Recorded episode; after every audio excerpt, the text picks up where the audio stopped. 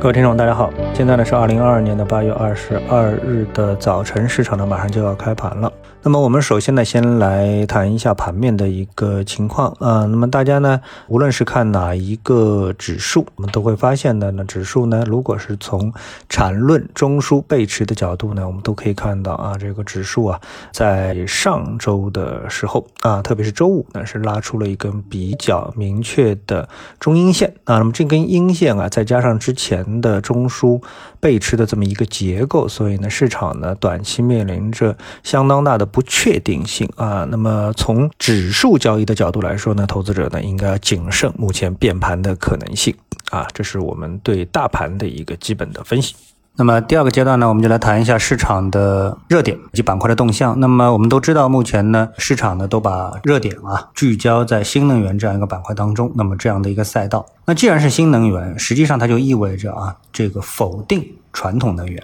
而否定传统能源呢，就意味着在新能源或者是能源替代方面呢，不断的进行一种创新。这种创新呢，既反映在啊某些新的能源的应用方式上。或者是能源的产生方式上啊，像这个光伏啊、风电啊，这是产生能源啊。然后呢，像这种虚拟电厂啊、呃等等呢，是属于这个能源管理方面的啊。但他们其实都有一个前提条件，就是在目前的一个阶段，全世界的能源出现了非常严重的一个短缺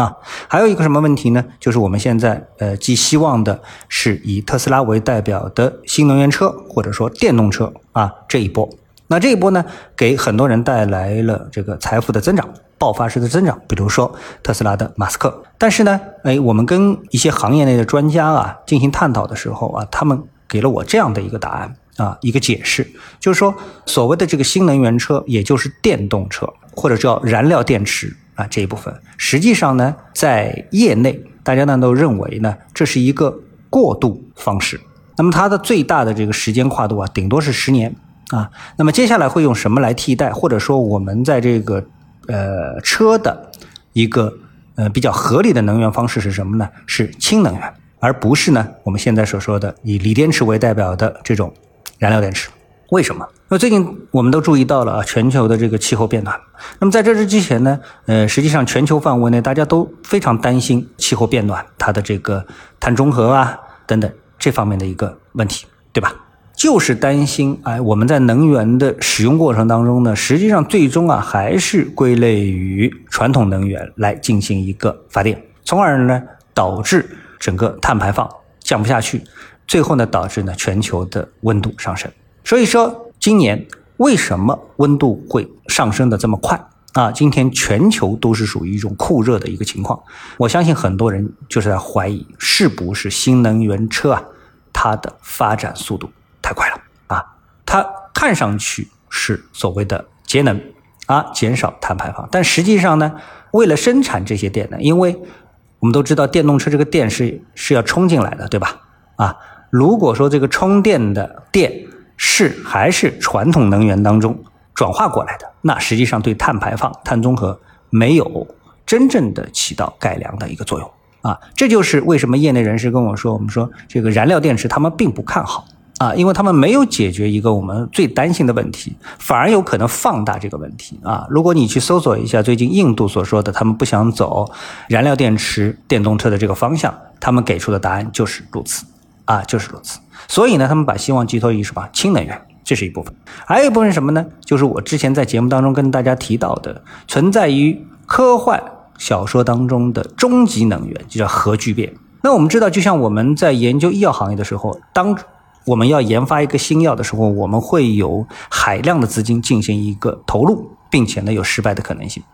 那么任何一个科学的进步，其实它背后都代表了巨量的金钱的投入啊，不仅是科学家的这个努力啊，包括金钱的这个巨量的投入啊。那如果说我们在以前传统能源还比较简单啊、比较便宜的时候，大家实际上在这部分的投入啊，大家的动力是不足的。但是呢，由于到了二零二二年的时候，我们突然发现能源的价格越来越贵。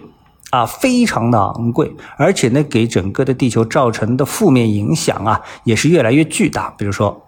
就是说，二零二二年的这一次的酷热啊，那么推动整个无论是科学界还是投资界，都开始投入大量的资金，进入到一个本身只存在于科幻小说当中的核聚变这一个领域啊。那么现在来可以说已经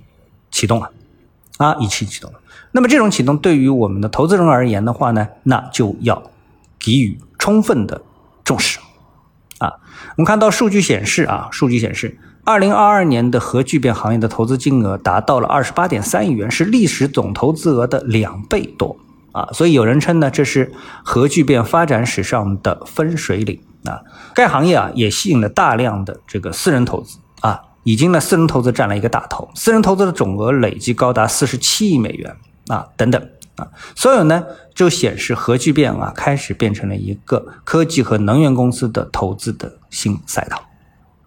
啊，一旦成功，我们说啊，一旦加速成功，它会给我们一个什么结果呢？大家可以想象一下啊，所有现在的所谓的新能源的一种投资，可能都会遭到巨大的冲击，啊，巨大的冲击。当然，电动车如果从充电的角度来说，问题还不大啊，因为它充的到底是核聚变的电，还是风电，还是煤炭的电，其实是无所谓的啊。但是呢，从电力管理的角度，从风电和光伏的这个投资的角度来说，他们受到的冲击可能就会非常之巨大。所以呢，我们做一些前瞻性的研究和判断的话呢，那么这些问题呢，实际上有可能就会慢慢的放在我们的眼前。那么今天呢，我们给大家呢做一个提示。呃，最后呢，我们想说这么一个话题啊，就是美国的房贷公司啊开始破产。我们知道，在中国呢，这个房贷啊都是银行的活啊，但是在美国呢，有很多的中立的这些私人机构呢，他们呢是作为房地产市场当中的一个组成部分，他们没有银行的背景啊，他们只是在做房贷。那么他们可能误判了，或者由于这个业务的惯性，那么在美国美联储大幅快速加息的这么一个过程当中呢，对他们造成了极大的负面的影响。呃，理论上来说，这种和零八年次贷危机啊差不多啊，逻辑是差不多啊。那么，随着房地产房贷公司的这个破产，实际上给出了一个信号，就是美国的经济的一个衰退是不是已经开始了啊？那么，很多的这个市场分析人士呢，已经是觉得美国的这一轮的熊市反弹啊，已经到头了。如果说这个是成立的话，因为我们看到像以太坊啊、比特币啊，也已经开始了下跌。如果说这些信号出现成立的话，那么是不是会传导到我们的 A 股市场呢？那我们知道，我们现在 A 股市场里面的房地产公司其实也是相当的大高而不妙啊。他们怎么样影响我们的经济？我们现在在股市上还没有反映出来，但是投资者也必须关注啊。好，谢谢各位，我们下次的节目时间再见。